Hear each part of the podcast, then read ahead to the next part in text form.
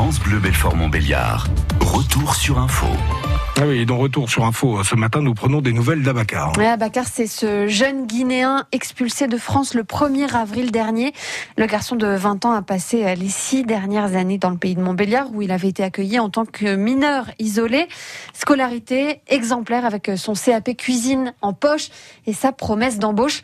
Écoutez le garçon fin janvier lors d'une des mobilisations de son comité de soutien à Montbéliard. Je suis à l'école lycée Nelson Mandela Oudencourt. J'ai eu 18 ans. Après, on a fait le demande de papiers. Après, ils m'ont donné des négatifs de quitter le territoire. Début février, il est placé en centre de rétention de Metz et deux mois plus tard, il est expulsé en avion direction Conakry. Aujourd'hui, ses soutiens poursuivent la mobilisation pour obtenir son retour dans le pays de Montbéliard. Reportage de Christophe Beck.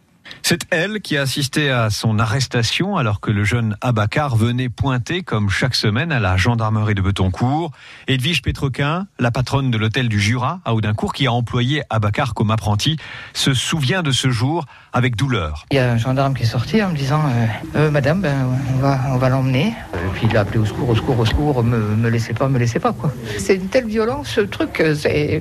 Moi je suis resté. Ce 1er février, Abacar est transféré au centre de rétention de Metz où il restera deux mois jusqu'à son expulsion vers la Guinée.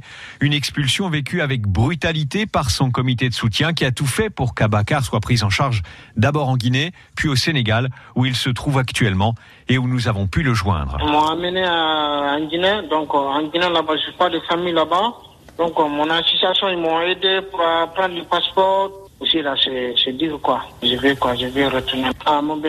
à Audincourt, un comité à Bacar s'est constitué pour essayer d'obtenir le retour du garçon qui dispose désormais d'un passeport biométrique, mais en même temps que son expulsion, il fait l'objet d'une interdiction de retour sur le territoire français, valable pour deux ans au moins. Ce comité vient d'écrire au préfet du Doubs pour lui demander la levée de cette mesure.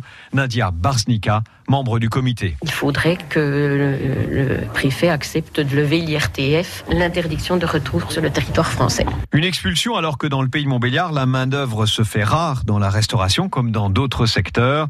C'est en tout cas ce qu'explique Bruno Lemerle, autre soutien du garçon. Au jour où euh, de nombreux restaurateurs cherchent euh, des gens en cuisine, que ce soit cuisinier ou aide en cuisine, c'est quand même dommage de se priver des compétences que ce jeune a pu acquérir, pour lequel l'ensemble de la société française a participé à sa formation, etc. Le comité Abacar lance une souscription pour continuer à venir en aide aux jeunes garçons actuellement réfugiés près de Dakar, au Sénégal. Retour sur info signé Christophe Beck. Il est 6h19.